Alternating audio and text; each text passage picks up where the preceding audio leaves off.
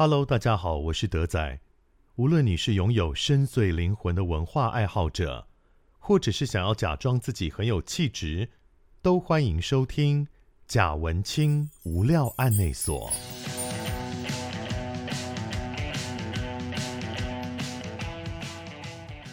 Hello，大家好，这里是贾文清无料案内所，我是德仔。今天在节目里面呢，我们邀请到这位，他是远从台中专程。上到台北来参加我们的节目，非常的感谢。就是一零九五文史工作室的创办人关安妮，你好。Hello，Hello，hello, 大家好，主持人好，我是安妮。是，真的是很不好意思，我们本来还跟他们讲说我们没有车马费，就太羞耻。对，我刚刚非常的开心。有有，后来的攒了红包，就是有去打工，谢谢，我跟那个小编有去打工，赚了一些红包。Oh, 好，谢谢谢谢。那一零九五文史工作室。是在台中的一个嗯，移工议题相关的的机构，对，是的，它是一个呃 NGO，对 NGO 是，所以它是一个我们想象中那种。比如说人权团体吗？你们好像最近才被冠上人权团体的名号，嗯、对不对？就是被冠上的时候，想说，哎、欸，还蛮开心。是开心吗？你们想要成为那个？因为其实想象中的人权团体，因为我们我们有很知道很多人权团体的前辈，嗯、也也跟他们很好。那我们在从事这个议题方面，即使我们用不一比较不一样的方式在推动，嗯、可是他们永远都是我们崇拜的的的楷模，这样子。有一部分啦。对，哎，冲突了吗？对，就是他们的冲劲，他们对于议题的的怎么怎么去架构，然后怎么去跟政府对抗，这方面我们真的都是很崇拜的。所以也有一些闹事者就对了。哎哎，是这样吗？哎哎，就是社社运团体难免都是，但是你们选择的方向比较不是传统的这个抗争路线的。对，其实呃，我我觉得抗争在我们这一世代。其实是算是比较习惯了，嗯，在我们从小到大，我们从大学之后应该都有看过多多少少很多的民主抗争的现场，哦，对，所以其实对对我来对我来讲，我觉得那就是一种生活的方式，嗯，对，就其实还蛮蛮习惯的。可是当我们自己想要组织一个一个 NGO 的时候，的确我们一开始就很希望是用比较文化的角度切入，嗯，然后是最后也定的比较比较清楚的方。方向是用教育的方式去扎根。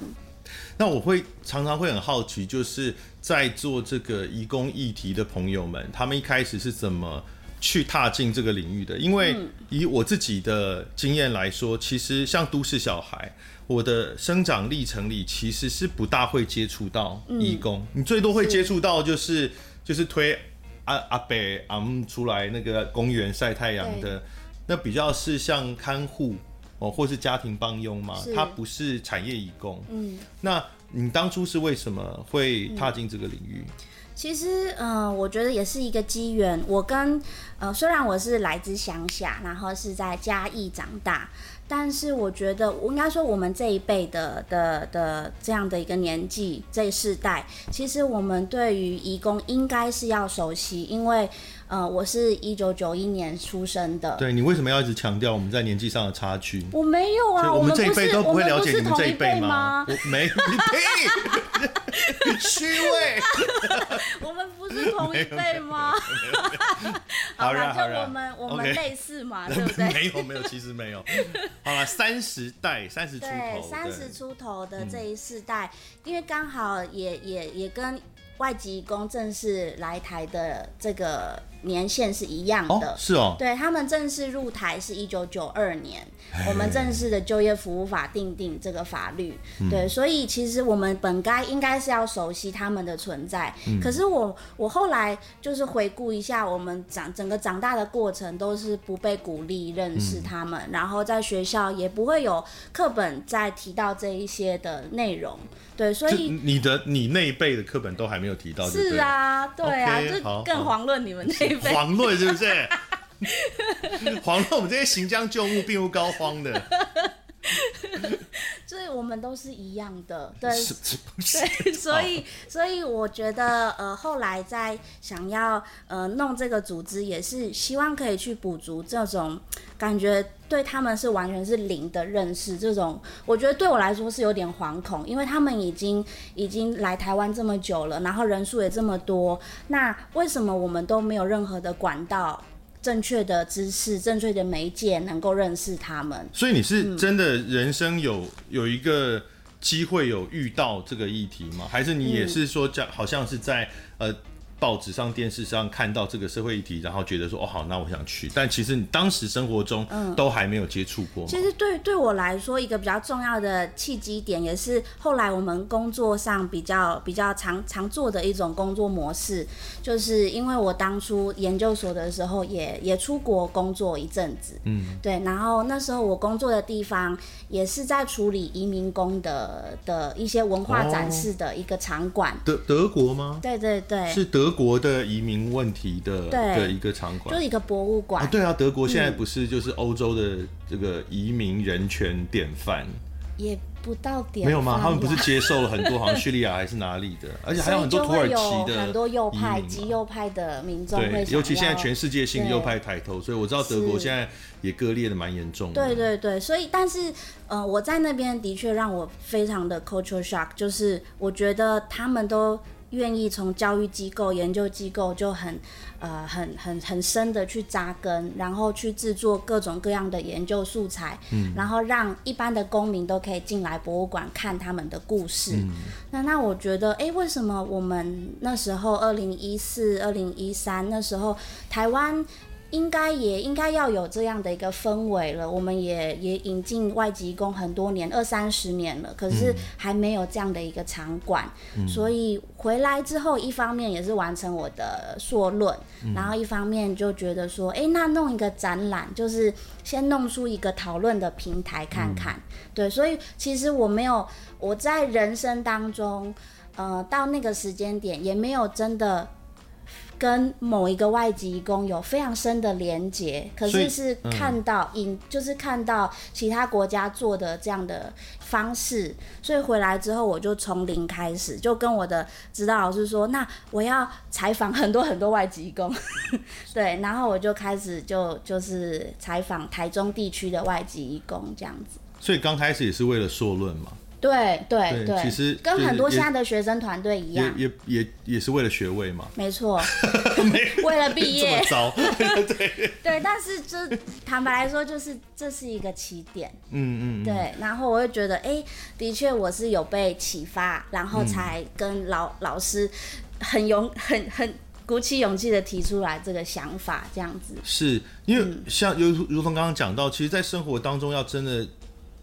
你说交一个义工的朋友啊，去哪里找一个义工朋友来交？嗯、其实生活圈里面很不容易碰到的。我一直觉得，是，嗯，我们常常在呃报章杂志上面看到很多数字化的，比如说义工台湾现在有多少人，几多少几十万人，然后现在是七十万，七十万人了，嗯、已经七十万人了。嗯，OK，所以你有一个对数字上的想象而已，嗯、或者是我记得之前有呃虽然不是义工，但是有讲说，比如说新著名的。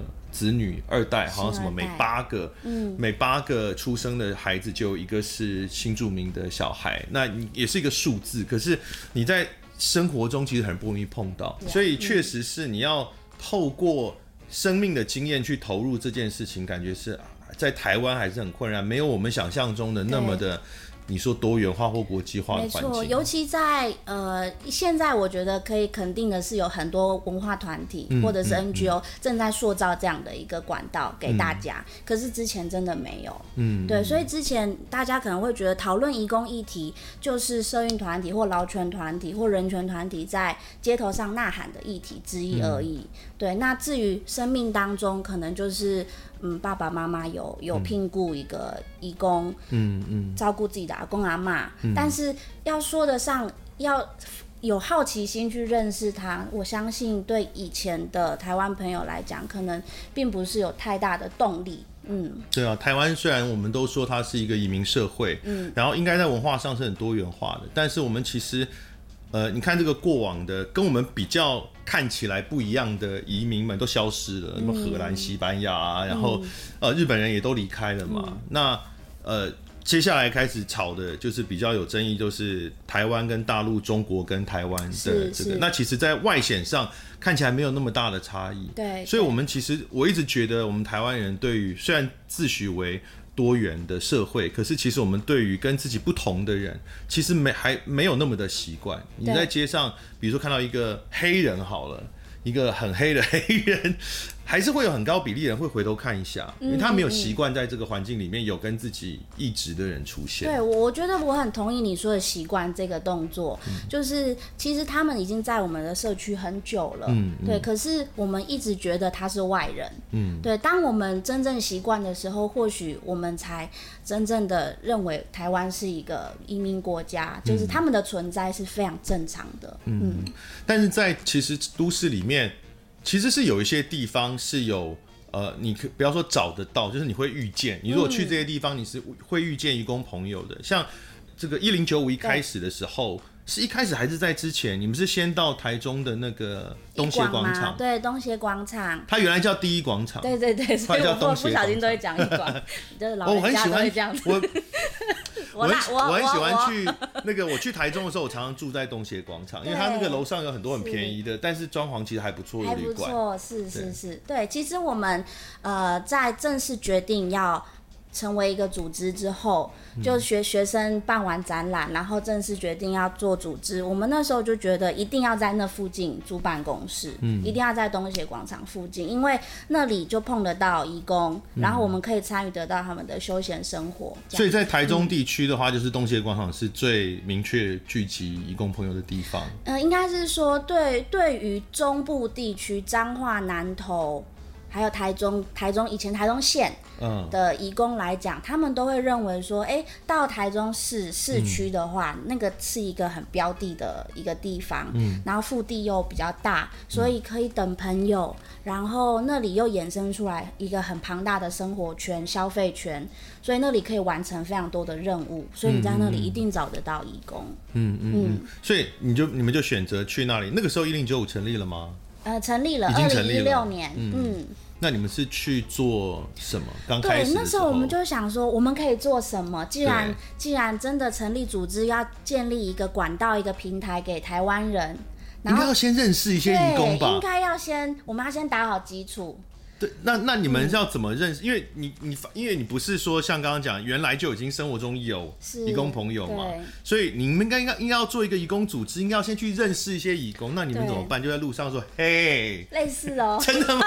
嘿嘿嘿 bro，是这样吗？这么糟？但是我们用比较文静的方式，就是我我们之前办展览，那时候二零一五办展览，我们已经有三三十位左右的深度采访的义工，那至少我们对呃职业的环境、他们的状况都有一个基本的认识。嗯，但是真的要做出服务这件事情，还有一大段差距。嗯，之前只是写出很多各式各样的报道。那后来我们就呃，其实也是台北的这个灿灿烂时光东南亚主题书店的负责人张正张正大哥，他他算是推我一把，他就说，哎、欸，那时候其实那时候全台都兴起一个运动，就是带一本你看不懂的书回台湾运动，然后就是邀请很喜欢去东南亚朋友玩的人，你可以去顺便买一本东南亚的书，然后。回到台湾，你就捐给这些书店，这很危险吧？因为你如果你不知道那个书里面到底在写什么，对，这这真的，你你你一下子就发现一个一个状况。比如说我去日本街头，嗯、可能会买回一些，对，就是买回一些、嗯、不是很适合，就是动作的部分，大家阅读，对。对，但是我相信那时候参与这个运动的人的心存善念，这跟心有关系。然后呢，就他们会至少看透过封面来判断一下。Oh, uh. 那那时候也当然有很多这有趣的插曲，就是他他推我一把，说台中就你负责吧，嗯、所以我就拿到了好几百本的东南亚书。对，但是你也不知道他们是什么。对，老实说那时候我不知道，我就拖着行李箱跟我的伙伴们一起拖到东协广场，每个礼拜天我们都在那边摆设。设行动图书馆，嗯，然后就开始慢慢的就会有好奇的移工跟我们接近，嗯、然后就开始纠正这些书，这个不不，这个不这个不行不行不行，真的嗯不太好哎，真的吗？有有什么性质的书他们会纠正啊？嗯，后来我们才慢慢发现。就移工来讲，他们喜欢看一些短篇小说，哦、然后宗教类型的小说。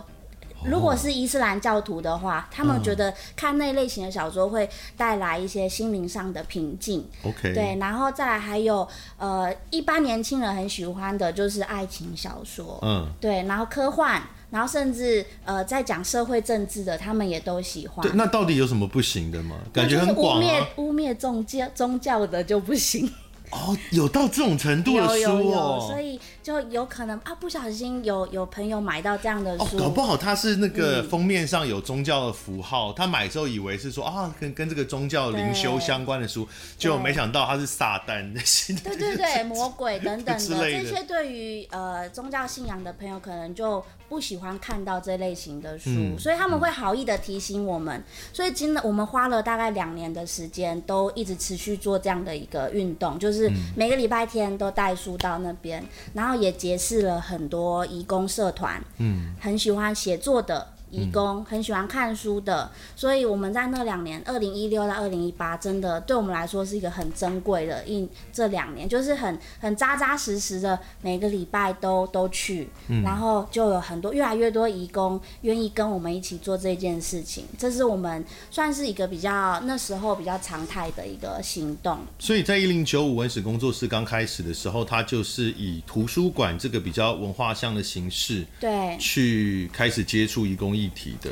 对，你们那时候都没有去参加什么义工的抗争啊？有权益的也是有。那时候我们还是有伙伴，每年都会代表去台北参加呃义工大游行，两年一次的义工大游行。嗯、因为也慢慢你就是会越来越认识很多的团体，然后他们也知道，哎、欸，台中有一个一零九五，那我们就是想要去交流，想要、嗯、想要把台中的状况也跟他们讲。嗯、那老实说，我们这样的文化行动。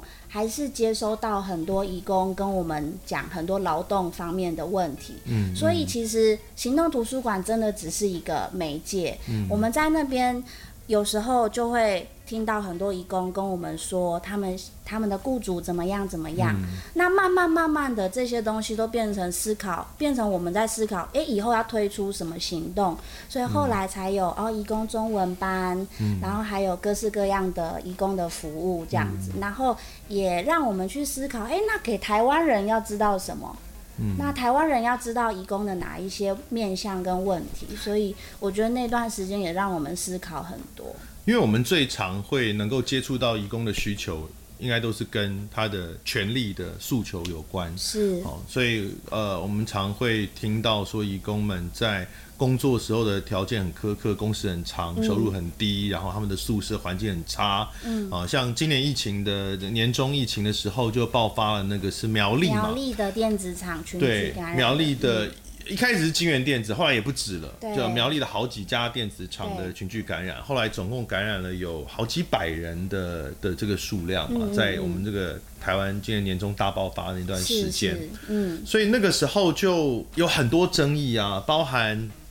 我记得好像刚开始，其实已经有好几十个人感染的时候，那电子厂说：“哦，我们没有要停工哦。”对，然后一切如常。是，就是当然从外外人看起来就觉得是罔顾人命啊。如果今天是五十个是就是我们熟悉的台湾的叔叔伯伯阿姨们感染，你会你会用这样的轻松协议的方式去面对？同一时间的长照机构群聚感染都是停业，对，所以其实这就是一个很大的对比。嗯、对，为什么？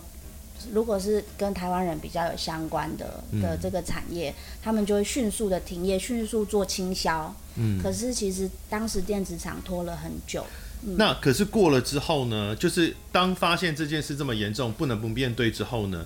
又是一个更极端的，就是苗栗县长那时候宣布是直接禁，对，禁足令，嗯、对，呃，这些义工他们在工作以外的时间是不准离开他们的宿舍吗？是这样的意思？对对对，没错。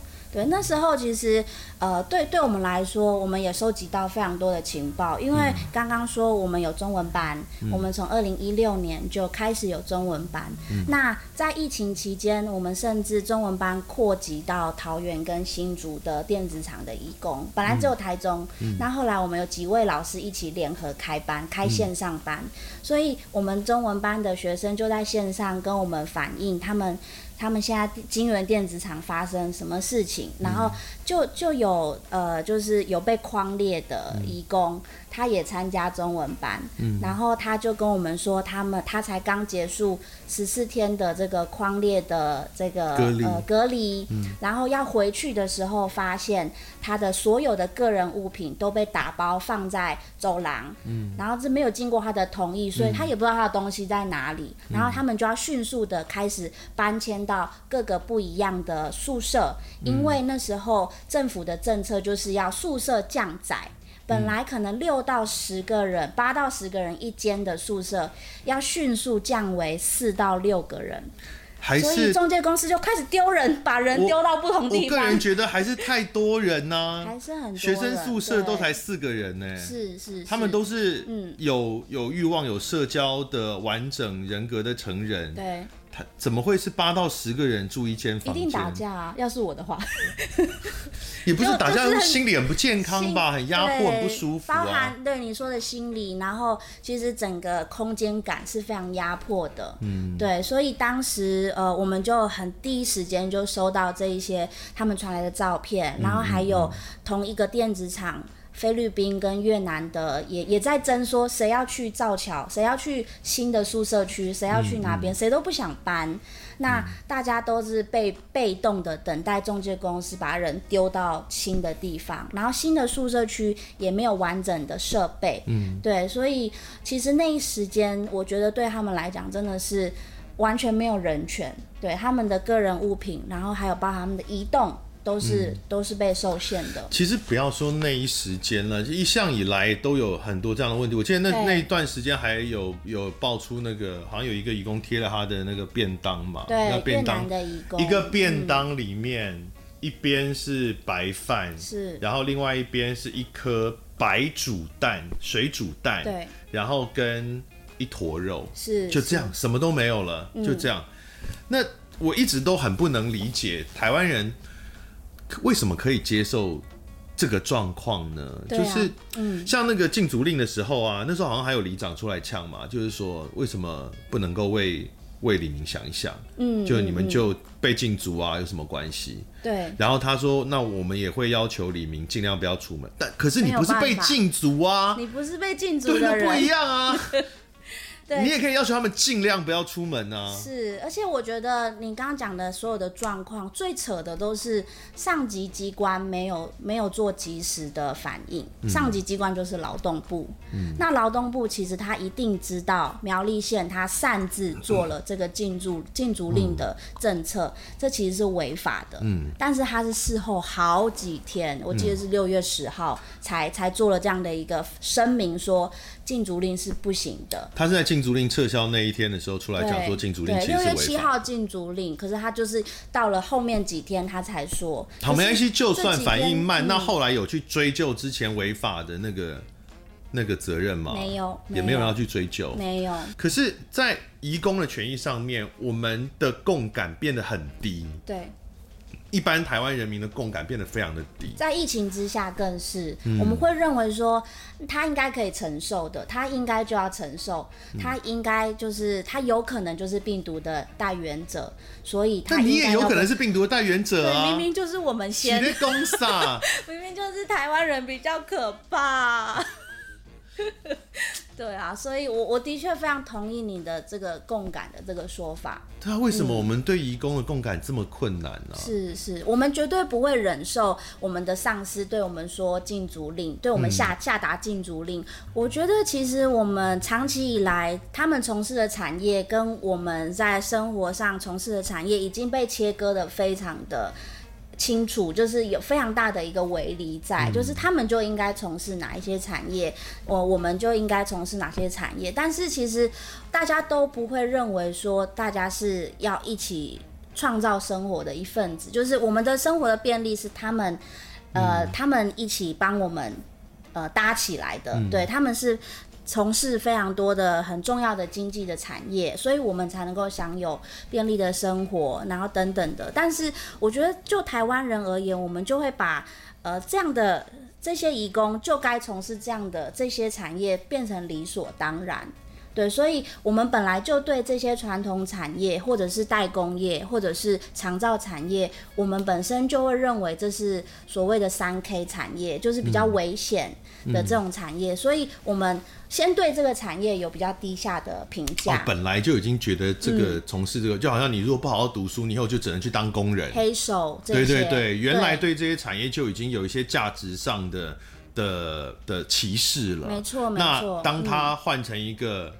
在文化跟开发程度上，你更歧视的国家的人来从事的时候，那就双重歧视，就一泻千里。我自己的感觉是这样子，嗯、对。其实有时候我觉得台湾人他歧视的是贫穷这件事情，嗯，对，阶级呀、啊，贫穷。至于说他是什么样的人，呃，我觉得台湾人是引没有引起好奇心，所以他们也没有想要特别认识他是谁。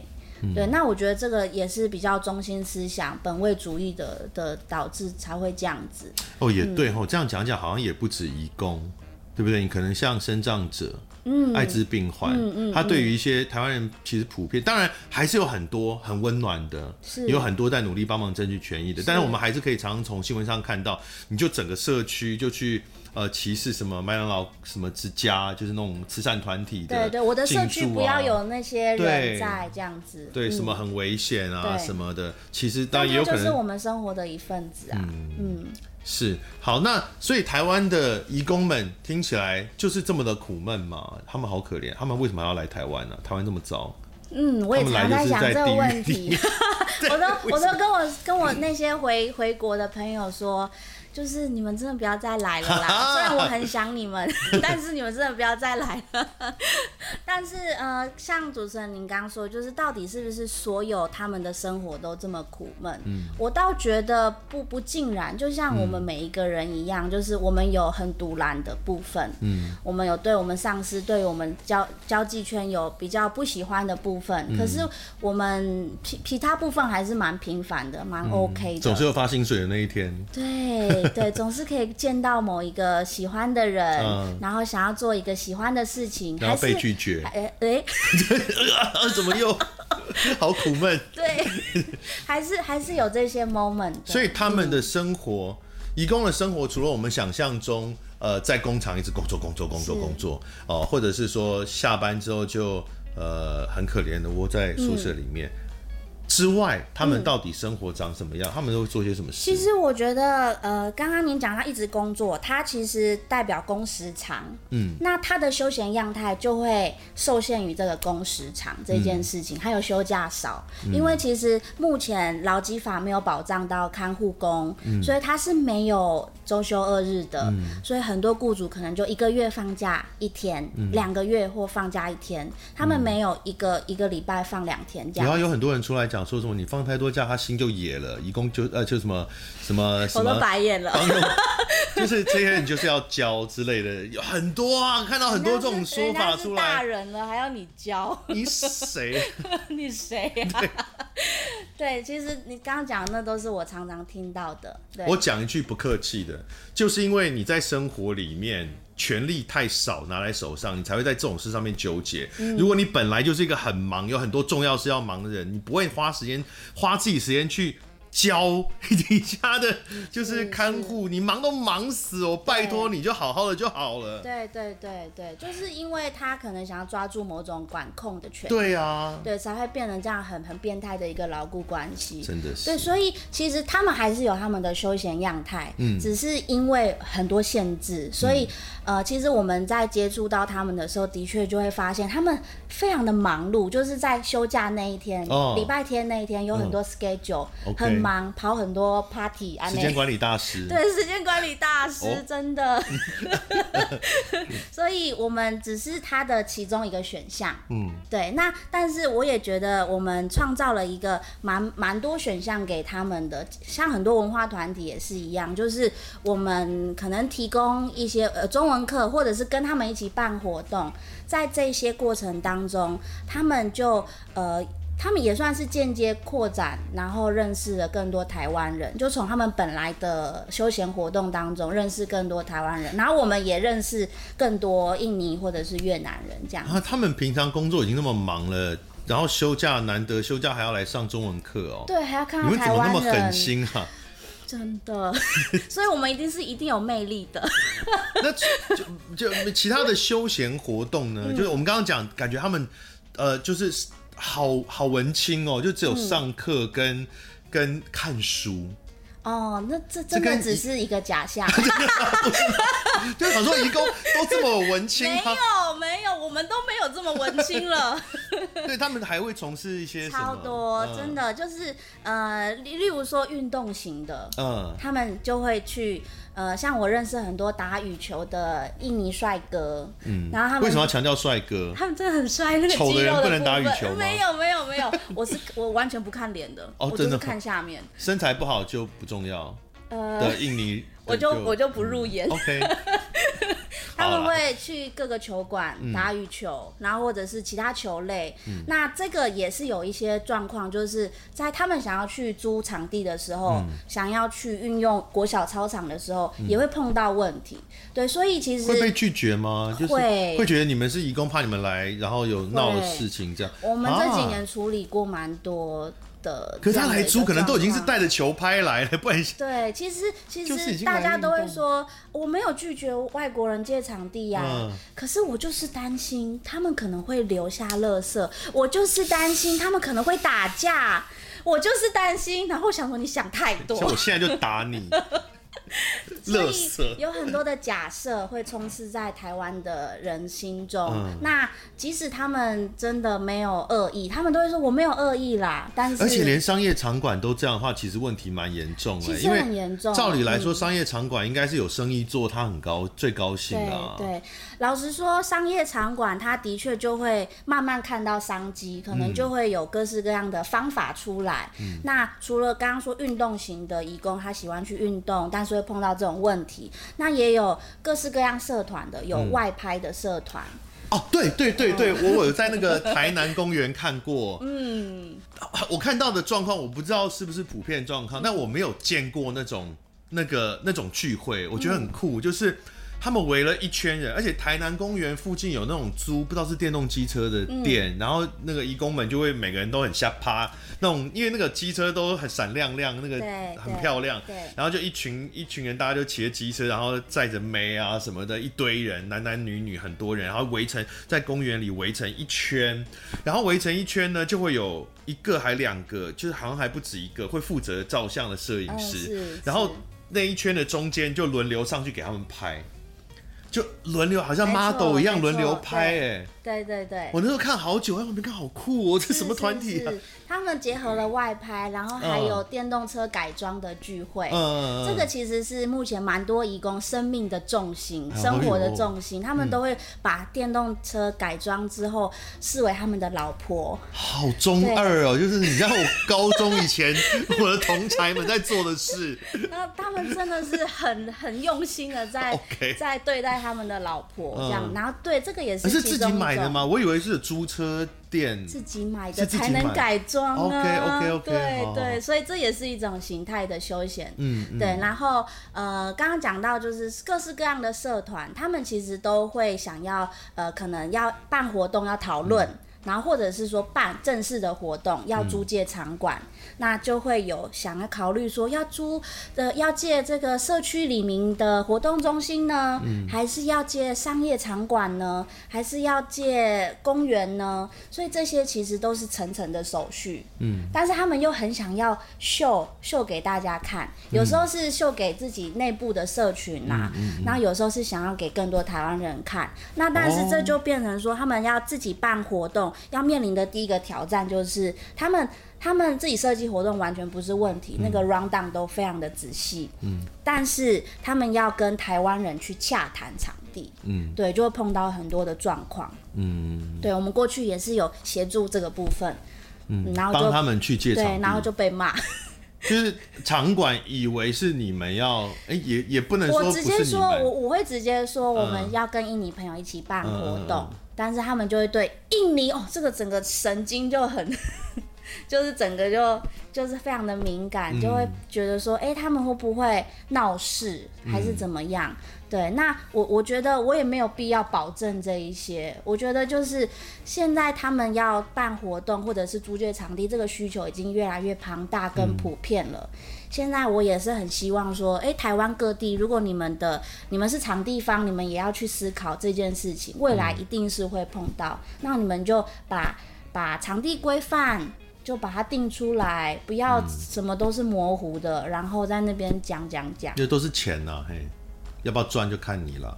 对，他们付得出来，真的。社团刚讲到真的付得出来。刚讲到说，就是义工朋友们，他们其实有很多社团活动。对哦，那刚刚有提到的是外拍的社团跟运动类型的社团，嗯嗯哦，然后还有。呃，比如武术类型的社团也有，有有武术，我们也是在台中很早期就认识一群叫做呃那个武术叫希腊的武术、嗯、班，呃在台湾是音译是班卡希拉班卡希拉的武术，嗯、它其实是一个呃国际上承认的一个武术项目，嗯，对，那在台湾也有很多印尼朋友在练习这个武术，那他们就会在公园或者是呃。彰化八卦山有一个空地，他们也会在那边。然后他们会有分段考试，就像、哦、呃空手道或跆拳道那个不同颜色的袋子，他们会考试。是在台湾已经有发展成一个，比如有台台湾的代表处的组织，还是这种对，对有到。台湾的协会这样子，嗯、然后就由他们的教练来去来去评断这些这些这个。拳打拳的人，他们的那个段数这样子，因为非常的正式。我我有在也有在公园看过，但因为他们是穿全黑的全黑的道服，是因为一般什么空手道、跆拳道、柔道都是白色的道服嘛，然后你看到全黑的道服，就想说是不是哪一个特种部队在？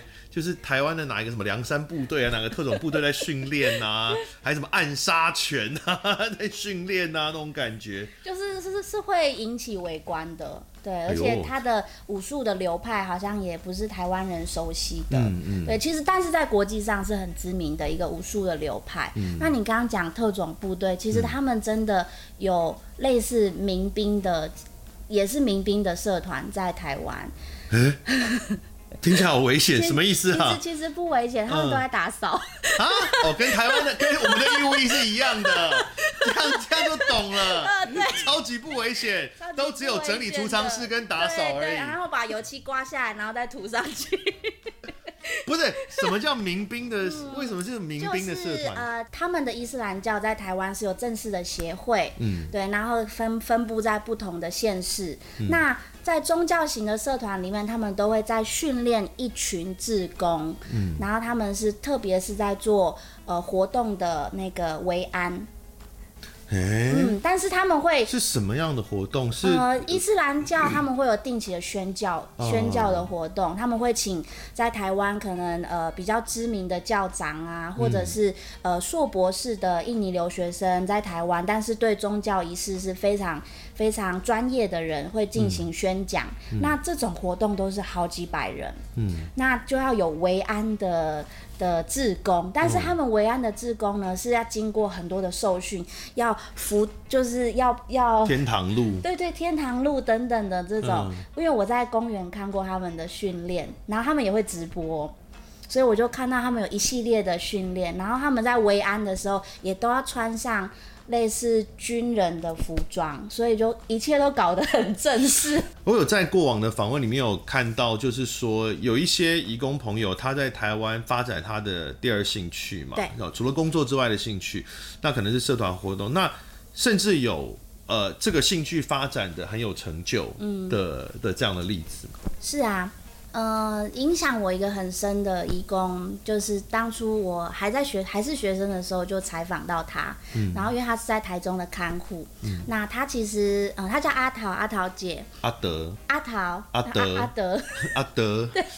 阿桃不是跟阿桃跟阿明吗？让我让我那个汉生小百科。阿德。我一时反应不过来，阿德。对。对，阿桃姐，她是呃，她其实是在台湾十二年，那时候我认识她是第十二年，嗯，然后她在最后一任的雇主，呃，其实有一个很精彩的一个过程，就是她的雇主也是很会画画，嗯，对，所以他们就，她也跟她雇主一起学习画画，哦，对，那感情这么好。对，其实那是我觉得那是一个非常难得的一个、嗯、一个牢固关系。嗯、对，就是后来他们一起画画，然后画画也其实治愈了很多阿桃姐她的当时生活碰到的一些问题，包含对她家人的一些想念啊，关系的破裂啊，嗯、或者是她后来透过画画去观察台湾的社会，她用很多画画作去画出当时台湾发生很多事情。嗯，对，那当时我刚好认识他的时候，其实已经很有名了，就是他的画作已经呃呃在四方报或者是很多比赛都刊登过了。嗯，对。但是我觉得认识他的时候，他带给我的感觉就是，呃，她就是一个很照顾我的妈妈。嗯，对。然后她后来也送了我一零九一幅很重要的画。嗯，然后我觉得那幅画，呃，她是就画一个穿越南国服的女生。嗯。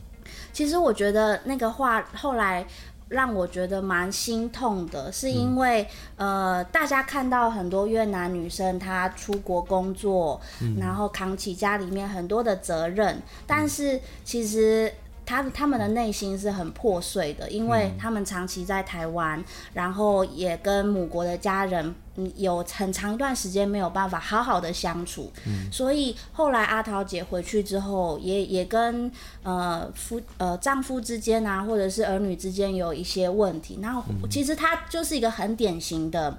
有某一部分是很典型的移工的状态，嗯、就是他海外出国、嗯、回国之后，反而还要再处理很多很多这种修复关系方面的事情。你毕竟你一个人在海外那么久了。对，可是我觉得他在台湾，最后他能够透过画作学习画画，能够呃能够抒发，然后甚至他可以获得很多舞台。然后后来这样的一个成就，回到越南之后，他也加入了越南很有名的画作的协会，所以我现在看到他的状态是很好的。他当时绘画在台湾被认同，是被移工的这个圈子认同，还是？有就是普遍的社会的这个，我觉得那时候他的他的契机点是他投稿在四方报，嗯，那那时候四方报其实他呃他们把很多移工的作品、文学的作品跟画作都刊登出来，嗯，然后后来也有他。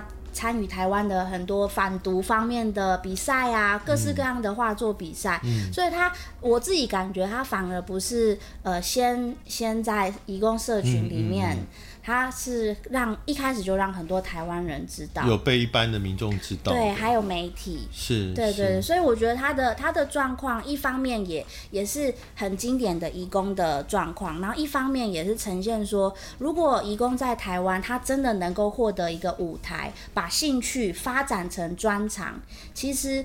台湾是绝对有有有空间或者是舞台在容纳更多移工的，可是可是他后来，嗯，他后来不是本来是不是想要留在台湾？对，他其实回国之后申请的，他那时候就申请到东海美术系了，嗯，但是回国之后他想要办理学生签证，结果失败，嗯，是跟是越南那边不让他来吗？呃，越南还有台湾这边的大使馆其实都有很多的阻碍，嗯、但是越南那边的阻碍就是他们不愿意搬，不愿意发学生签证，因为他们对于返国的外籍工其实会比较多刁难，嗯、他们会认为说你就是你就是一个劳工啊。那你凭什么去？你凭什么当学生啊？他考上了。对啊，对啊。那你干你屁事呢？他就考上了。后来他就错失了入学的那个时间。不是我我我我看到这件事，我超级不理解啊！就是我也不理解。一般来说，在这个比如说在 Visa 不发，都是说怕你成为非法移民嘛，或者是你就算是出国好了，我怕你就不回来了。你入国的这边会怕你来了不走，好，出国的怕你出去不回来。所以都会怕说是，比如说你是假结婚也好，你是假什么，是是是就是你告诉我一个虚假的理由，但其实你没有要没有要做这件事。但是阿德阿德的状况是他已经考上了啊，是啊是啊。但后来我们才陆陆续续听到，也有 一些移工他在台湾先考上某个大学的的的入学，但是他回他要返国。办签证的时候都碰到类似的问题，所以他们还是找了中介来处理。嗯、所以他们等于他们想要用学生这种方式去杜绝中介费，或者是想再也不要再跟中介有关系，可是最后还是要透过中介来去处理。处理签证的问题，对，我觉得这真的好可惜哦。你看，因为他们他们一开始为了生活来台湾工作这么多年，然后我们对人家这么烂，然后他们竟然还愿意留下来做学生，还不能赚钱呢。就是他也不是说像原来是为了生活，他是其实学生没有办法。对啊，他是等于说真的在我们对他这么烂，他还愿意喜欢这个环境，对啊，他还要留下来，可是没有办法，这个真的好可惜。对，而且其实其实阿桃姐，我觉得她是在最后一两任的雇主才对她比较好，嗯嗯、就是真的是正常的牢固关系。嗯、在之前，因为是比较早期的台湾社会，她她那时候跟我讲很多状况，就是也不能休假，嗯、然后也反正就很变态啦，就是各式各式各样的状况。嗯、所以我就想说，她她竟然想要留在台湾，嗯、其实我也是蛮讶异的。嗯、可是她就真的是喜欢上美术。喜欢上作画，但是最后就卡在这这个事情。而且我们还对不准人家来，我们在屌什么？到底是？但对啊，但他现在也也发展的也不错，也不错。就你说在当地也得到了艺术上面的一些成就嘛。对，然后他，然后后来他跟他的女儿也也也从事，其实就是呃，借让留学生来台湾的。这样的也算是中介的工作，可是他那时候跟我们介绍说，他很希望能够好好把这个产业弄好。对，因为他们过去有太多移工，包含他自己都受害于过高的中介费，嗯嗯。嗯、然后或者是中介把这个产业弄烂、弄臭了，所以他跟他女儿很想要好好的把这个产业弄好，介绍更多好的学生来台湾。他的女儿也是在台湾念书，人家爱台湾呢，真的真的很爱，嗯、真的。很多移工都是。都其实都讲起台湾，都还是充满了感谢啦。嗯、但我觉得我们必须要思考更多他后面他以前经历过的事情，嗯、就不要不要真的说真的觉得他们是完全在台湾都很开心。其实他们都经历了很多事情。怎么有脸这样觉得啊？啊，很多人都这样觉得呀。还有很多雇主说。啊、哦，我就是把他当做是我的家人呐、啊，嗯、他怎么可以最后这样对我？然后我就想说，嗯、他就是你的员工，他不是你的家人啊，他也没有想要把你当做他的家人。不是，这我觉得这看状况啦，就是他把他当成家人，所以所以做了什么？比如说，我就把他当成我的家人，所以什么都给他最好的，这是一种嘛？或者我就把他当成我的家人，所以没在计较，就是说，就是。呃，比如说要他做事也没有在讲钱的，嗯嗯、这这是另外一种家人呢、啊。就是你到底是 其实往往讲出这句话的人，他真的没有把他当做是家人。嗯、对。例如说，我讲个最简单的例子，他会说：“我把他当做是家人，我每个礼拜天我们去哪里玩，我都带着他呢。”呃，他真的不见得会想要。谁有谁对会有人想要下班还看到老板？如果老板很帅。好，我考虑。但是这就是一个例子啦，是是是，对，嗯。好，我们回到一零九五哈，那一零九，我们刚刚有提到你们做了，比如说做了图书馆，然后有办中文班，对。但其实还做了很多很多很多的对的各种六年，其实做了蛮多玩乐性质的。对，我们就是爱玩乐，对不对？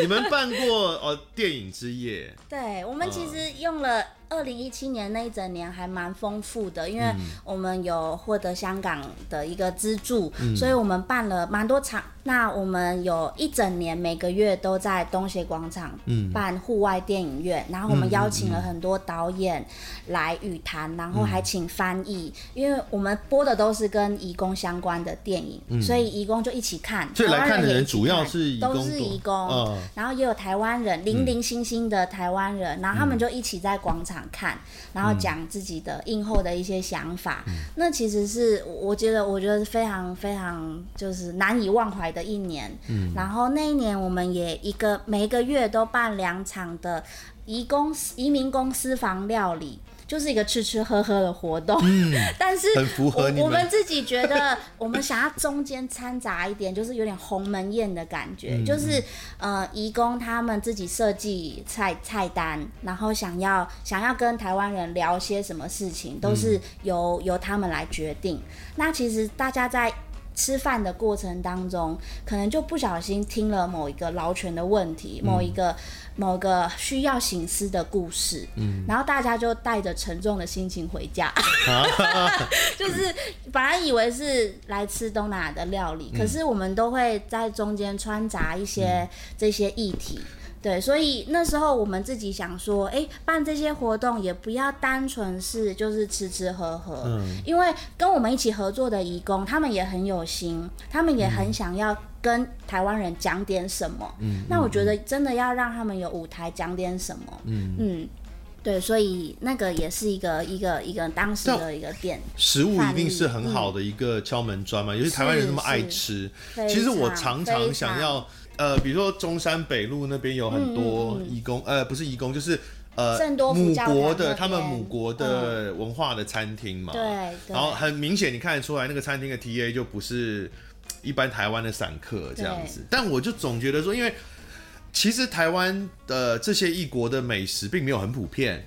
我们当然有很多异国美食，都意大利呀、啊，嗯嗯、什么这些国家，但是日本啊，然后呃，甚至阿拉伯可能都有，中东都有，是但是印尼哦，越南很多，越南跟泰式蛮很多，但是印尼比较少，嗯、菲律宾也比较少，对，是的，是的，对，所以其实我还蛮、嗯、常常蛮想去吃吃看，但是因为看不懂，所以我你会怕，对不 对？我不知道。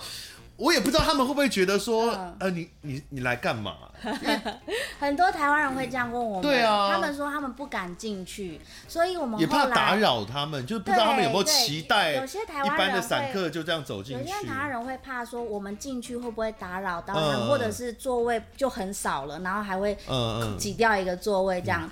但是我们后来就是因为有这些民众反映说，好想知道东协广场那些餐厅怎么进去哦。对啊，对对，他不是好像有一整层都是卖吃的还是什么？对，在三楼，我每次都很想去。一楼的周边也有，嗯、所以我们后来一个很固定的一个一个工作服务也是导览，嗯、就是各式各样的，就是各式各样的学校或者是有一些团体会跟我们预约导览，嗯、那我们就会跟我就会帮他们量身打造，他们想要去呃了解印尼文化，嗯、那我们就推出印尼文化的导览，然后在导览的过程当中，其实也是要掺杂一些劳权的事情，对，因为我们虽然是在介绍他们的休闲生活圈，带他们去做什么手作啊，嗯、看似很开心，但是还是要讲到说，为什么这些空间会形成？嗯，那义工在这些空间，在有限的时间可以做哪些事情？嗯、所以其实呃，东协广场周边其实是一个蛮好的户外教室。你们可以做那个 KK day 那种行程啊，就是一个下午吃爆东南亚美食。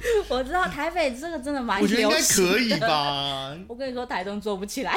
台台中做不起来吗？台中无法，啊、台中大家都喜欢免费，真的、哦、真的很难。我们有试过，后来我们就只能接受团体的预约，这样。不是免费，你要吃啊，那总是要。对，他们不是说，他们就会说一百已经够了吧？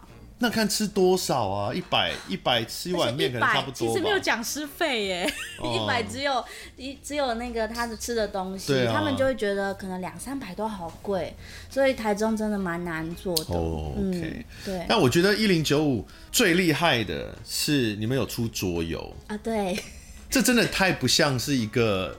人权 NGO 在做的事，把自己弄得很忙这样子。而且桌游还出了，现在出二代，对不对？桌游还出了第二代，对，叫什么？移工人生？叫移工人生。移工人生。对。为什么会出桌游啊？其实都是，我觉得其实刚刚讲的那些。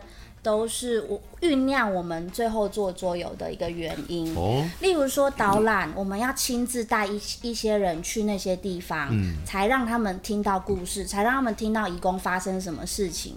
那讲座我们也常常在办，可是总是要有人到现场，嗯，我们才能够讲出那些事情。嗯，那后来我们发现，这样受众真的是蛮少的。哦，可是我们又有这么多的个案的故事，然后包含我们认识的一些人权团体，他们服务的。个案也会跟我们讲，然后或者是我们也会去采访，嗯、所以我们后来就决定说，哎、欸，那有刚好有出版社邀请我们啦，嗯、教教材的出版社，嗯、所以我们就把这些故事都集结起来，然后我们用学生的角度去思考说，哎、欸，如果让学生担任呃义工。那他们喜欢、啊、呃，他们担担任义工之后，他们会经历什么事情？哦、我们就把义工人生这个桌游变成是一个闯关，就是他们从来台到桃园机场第一关，然后到工作环境，到加班，到聚会，嗯，会发生什么事情，样都把它全部把它弄出来，这样他比较可以用自己的。这个角色换位思考，对，而不是觉得我只是在看别人的故事嘛，就是 RPG 啊，就是对对对角色扮演游戏的概念，是是是，嗯，对，所以出了一代之后很受欢迎，然后还还出了第二代这样，就是也是因为出版社他们其实算是蛮蛮给力的，帮我们一开始安排了非常多全台的学校巡回，所以我们必须要亲自到很多学校去示范，然后教社会科的老师，那后来慢慢。的不止国高中，还有大学，还有成人，嗯、还有一些专业的 NGO 也需要，嗯、所以就我们就开始全台跑这样子。嗯嗯，对，所以我我我我觉得这个也是说，我蛮喜欢一零九五的的这个方向哦，就是让我们可以从比较软性的角度去接触义工这个议题，而且软中带硬。因为你还是要当人权团体，对，对，是。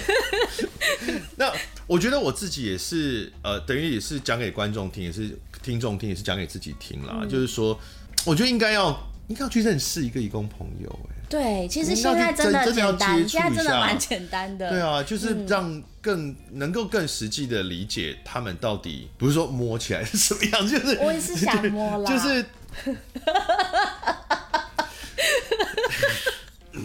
就让他们跳出那个新闻事件了，然后更活生生的去去认识，对，更立体的去理解他们到底在干嘛，他们生活是什么，然后他们的那种喜怒哀乐，你才会更有感觉，而不只是。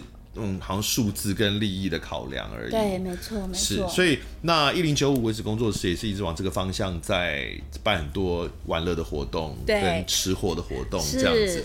所以大家可以去呃追踪他们的那个粉丝专业，脸书上的粉丝专业嘛。对，我们的粉丝专业就是一零九五，用数字打一零九五，然后还有个逗点。对，嗯。哦，然后他们还有那个 podcast，对，我们有 podcast，现在也十几集了，大家可以来听我们非常真性情的一面，叫做一零九五放心 talk，对。对，真的跟想象中的义工的节目也不一样，就是一直在两小尾，然后很还蛮还蛮欢乐的一个 podcast，谢谢谢谢，是，然后让大家用比较。开心的方式哦，去认识移工议题。嗯嗯嗯。好，那今天非常感谢安妮，谢谢谢谢大家，谢谢主持人，谢谢 Okay, 谢谢，拜拜拜拜。感谢您收听贾文清无料案内所。有没有觉得整个人都变得更有品味一点了呢？如果有的话，真的是误会了。喜欢这个节目，还请麻烦帮忙分享一下。我们下次见。